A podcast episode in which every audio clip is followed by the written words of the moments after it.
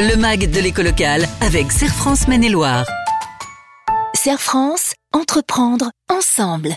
Bonjour, bienvenue dans votre MAG de l'éco local. Nous sommes en compagnie de Michel Besançon, le directeur général de Serre France dans le Maine-et-Loire. Bonjour, cher Michel. Bonjour Thierry. Les fêtes approchent. On va parler de quoi? De cadeaux, évidemment. Alors, pas uniquement à l'approche des fêtes, d'ailleurs. Hein. Les chèques cadeaux, les bons d'achat, les cadeaux attribués aux salariés, ça peut être effectif toute l'année. Mais comment ça marche? Oui, effectivement, au niveau des entreprises, on a la faculté de pouvoir attribuer ce qu'on appelle des chèques cadeaux, des bons d'achat. Euh, et en fait, c'est des dispositifs qui sont réglementés. Euh, et euh, certaines règles sont à, respecter. Et si on a un doute, eh bien, on peut se renseigner auprès de, du site de l'URSSAF qui précise un certain nombre de choses. Et puis, je vais en faire un petit peu état.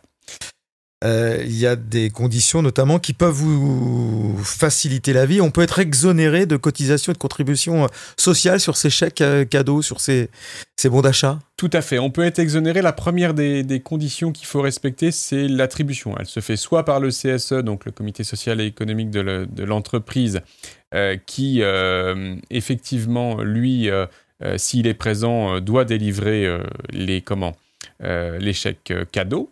Euh, ou par l'employeur s'il n'y a pas de CSE.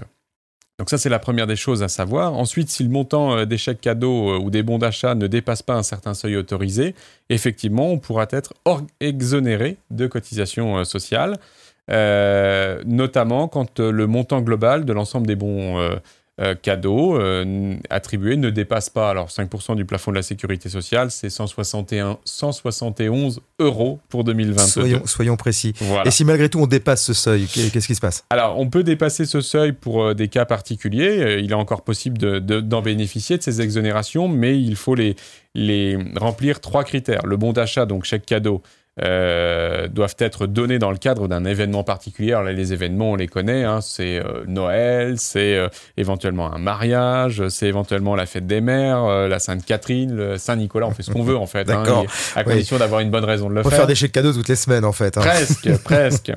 et puis le, pour les bons d'achat, leur utilisation doit être déterminée. C'est l'URSSAF le précise, le bon d'achat doit mentionner soit la nature du bien, qu'il permet d'acquérir ou bien plusieurs rayons de grands magasins.